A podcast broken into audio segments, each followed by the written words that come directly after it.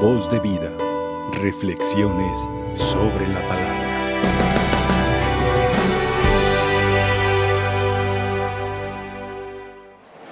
Hoy, queridos hermanos y hermanas, hemos escuchado a través del Evangelio de según San Mateo cómo Jesús quiere pues erradicar esa ley del talión tan conocida que tenían los judíos, porque era la única ley con la cual se podía hacer justicia.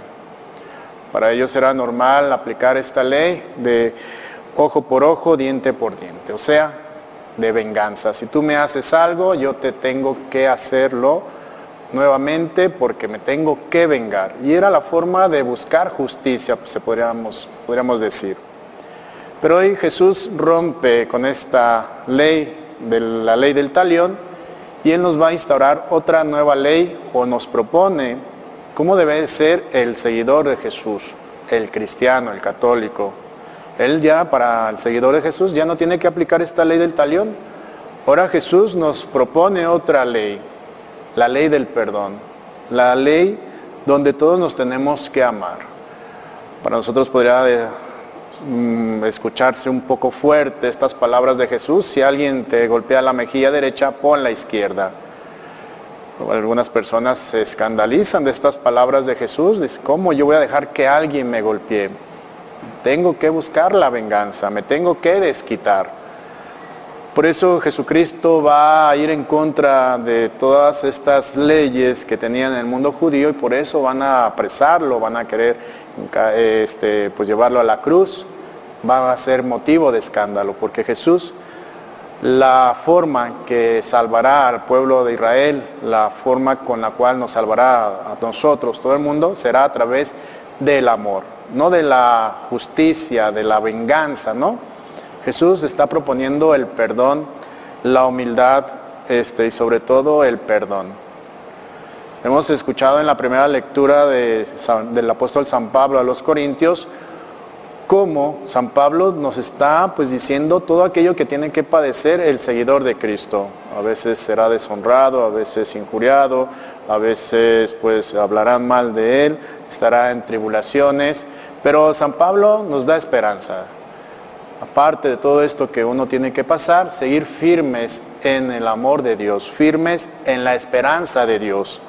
Pero sobre todo, dice San Pablo, pues que esta justicia sea la de Dios, no la del hombre, que nos mantengamos pues firmes en la esperanza, firmes en la paciencia para no desesperarnos, porque todo esto es parte de la tribulación de aquel que quiere seguir a Cristo. Y por, tal motivo, San Pablo nos da esta motivación y nos propone ser pacientes. Y nos propone pues esperar en la justicia de Dios la justicia que vale ante nosotros como hombres es la de Dios. Por eso Jesús en el Evangelio hemos escuchado, Él no quiere que ya nosotros mismos practiquemos la justicia, la venganza, no.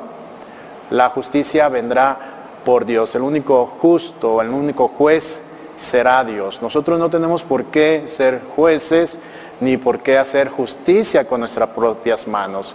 No, Hoy Jesucristo rompe este paradigma, rompe esta ley judía, la ley del talión, para proponernos la ley del perdón, la ley de la compasión, la ley de la fraternidad. Pues hoy nuestro Señor Jesucristo a través de este Evangelio nos quiere dar el mensaje de que nosotros seamos compasivos, de que nosotros tengamos esa virtud del perdón, que a veces se va perdiendo porque a veces va ganando más la venganza. Pues hoy Jesucristo nos recuerda que nuestro ser de cristianos debe predominar más el perdón y no ser jueces, no, no buscar la justicia con nuestras manos, sino que cuando alguien te ofenda, poner la otra mejilla. Como Él lo hizo en la cruz, no, se, no renegó de la cruz, perdonó en aquel momento a sus verdugos.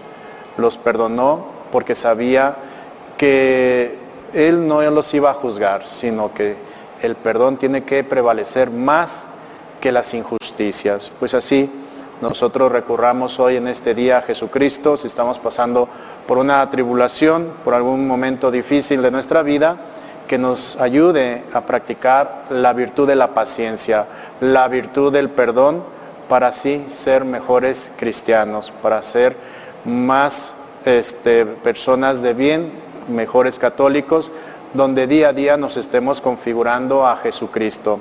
Y pues así que nosotros vayamos practicando esta nueva ley de Jesús, donde nos pide el perdonar, el de ser compasivos, el de ser hermanos, el de buscar por todos los medios la paz. Pero también pues Jesucristo nos llena de su amor para poder cumplir con esta virtud del perdón. Que así sea. Voz de vida. Reflexiones sobre la palabra.